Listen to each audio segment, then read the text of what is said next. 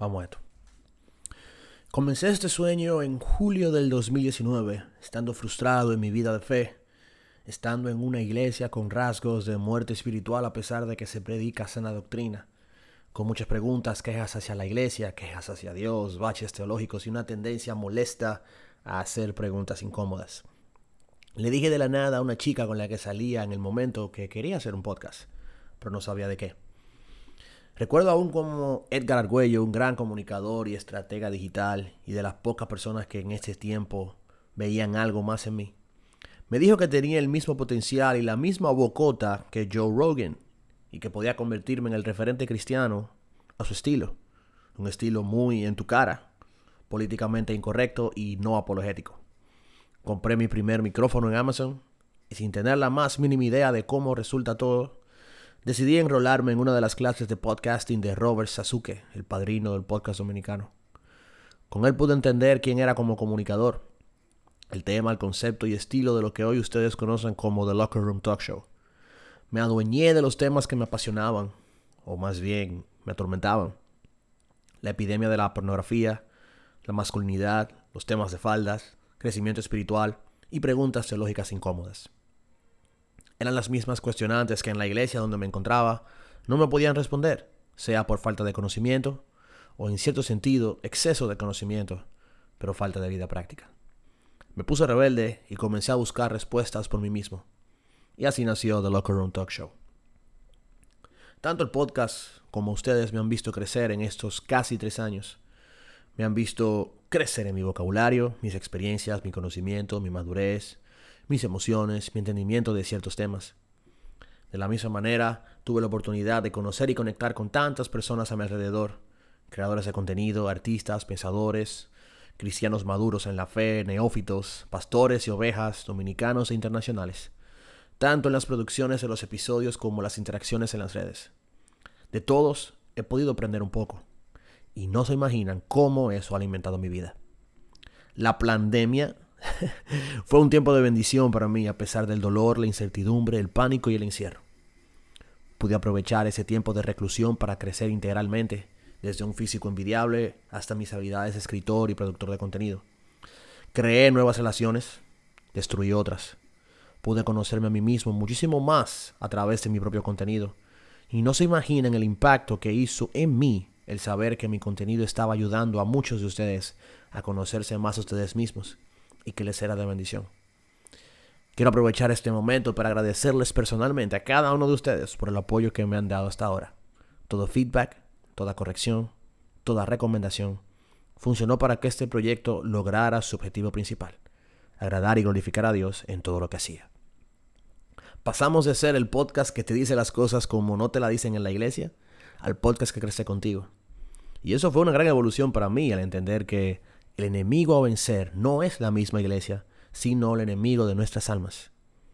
Abrimos el lado oscuro del podcast, el cual sigue cayendo mal o incómodo a ciertas personas, aunque aun cuando tiene un sticker de contenido explícito. Parece que la gente no tiene esas mismas emociones negativas en su corazón y tampoco las saca, pero ya de eso no depende de mí. Lo cual me ha permitido tener momentos de catarsis muy importantes para mí. Y sin buscarlo, de la mano del apoyo de muchas personas que me apoyaron en ese momento, llegó el Latin American Podcast Awards, que entre nos no quería participar. Pero por algo Dios abre las puertas y oportunidades, y debemos de ser agradecidos por ello. Así que pongámoslo de esta manera.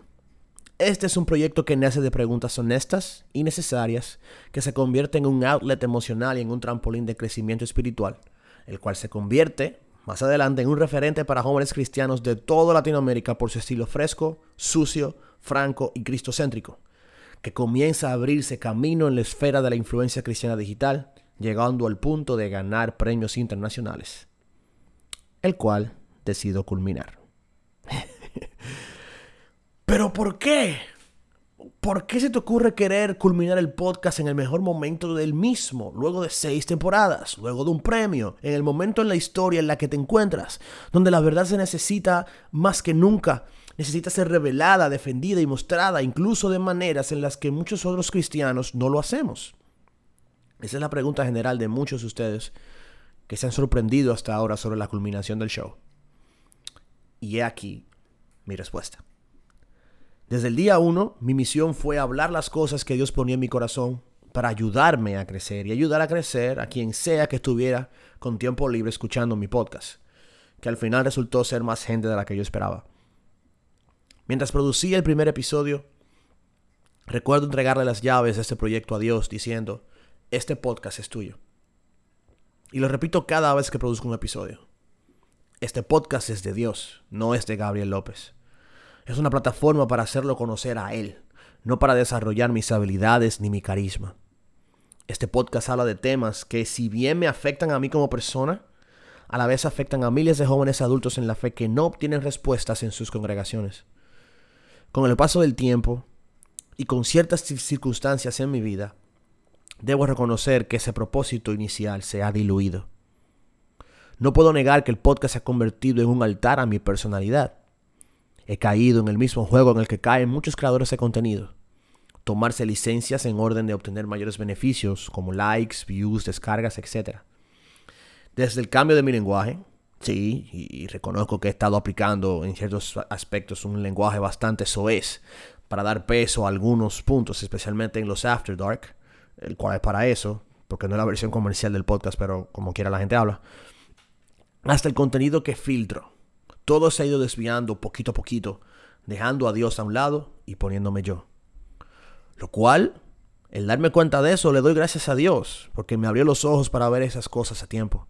Y no en un momento en que mientras busque ser exaltado, sea humillado por estar recibiendo la gloria para mí, en vez de darla a Dios de vuelta.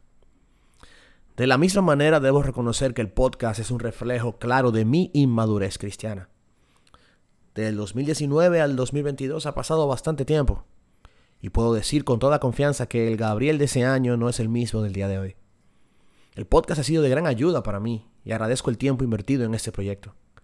Pero de la misma manera, hay muchos otros sueños y metas que deseo cumplir en mi vida, con los que el podcast, o este concepto de podcast por lo menos, no conecta. Cada día se hace más difícil crear contenido de valor y de necesidad para ustedes, más que de interés.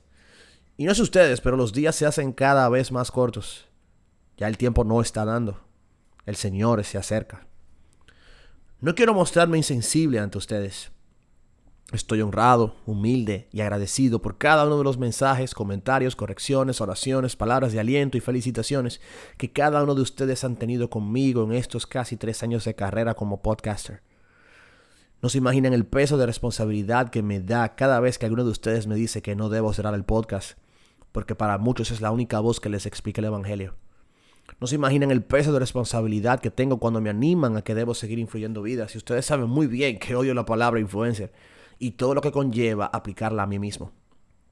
Es una responsabilidad que he atesorado y que me ha obligado, exigido e impulsado a crecer pero creo que estoy dando un paso que dudo que muchos influencers cristianos estén dispuestos a hacer en estos tiempos de bulto y falsa piedad en redes sociales, el cual es retirarse en tu mejor momento, cuando te das cuenta de tus fallas de carácter, para dedicarte a trabajar en ellas.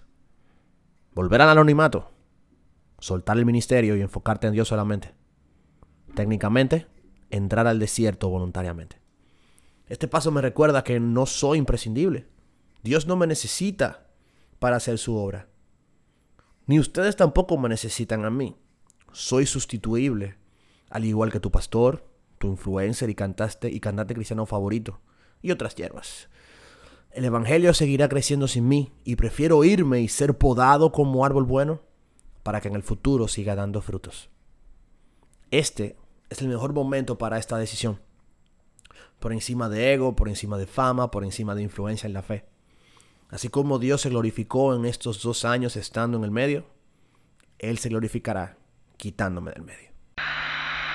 Pero, pero, pero, pero, no me quiero ir dejando un vacío. No me quiero ir con el rabo entre las patas. No me quiero ir sin tener algo que decir. No me quiero ir sin dejar un último legado. No me quiero ir sin hacer un llamado de atención a la iglesia, a los jóvenes, a los hombres. No me quiero ir sin poder dejar un poquito de conocimiento y cultura, teología y filosofía. No me quiero ir sin impactar un alma más para Cristo, ni me quiero ir sin, sin dejar cosas en mi corazón que decir. Habiendo dicho eso, no me quiero ir sin molestar un poco más a los haters. Y de hecho, tengo un mensajito para los haters del show, que de hecho existen. Muchos de ustedes son los que sonríen falsamente hablando de mi podcast y de mi persona. Ustedes son los que dan felicitaciones vacías feedback malo luego de escuchar algún episodio. Muchos de ustedes son los que no soportan muchas de las cosas que digo. O porque saben que lo que digo es cierto. O porque no lo digo en el estilo cristianístico y cliché y, integridad y sabiduría que ustedes viven y se expresan tanto en la iglesia y en sus redes sociales que no dejan de compartirlo. Por gente como ustedes es que muchos de mis seguidores no se involucran en la iglesia, no confían en los cristianos y nos viven etiquetando como hipócritas. No me quiero llenar de orgullo ni pretender que soy mejor de ustedes, al contrario. Ustedes son mis hermanos en Cristo y los amo. Sea que estén en mi propia congregación, sea de otra congregación o inclusive de otro país. Si digo que sus comentarios no han tenido un poco que ver con mi decisión de cerrar el podcast, les mentiría.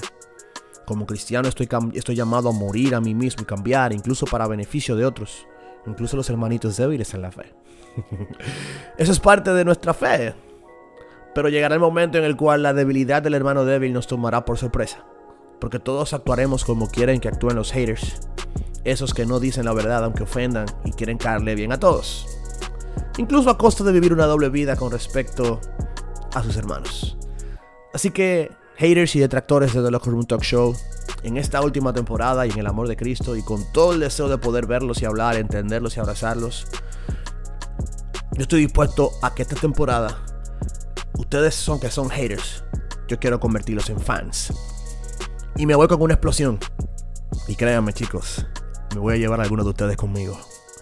Por eso, en esta última temporada, será una temporada de un año completo. Estaremos de junio 2022 a junio 2023 creando contenido para ustedes. Si Dios quiere, para edificar, llamar la atención, ofender en el buen sentido, señalar pecados, exponernos a nosotros mismos y sobre todo exaltar a Cristo y su obra en el día de hoy.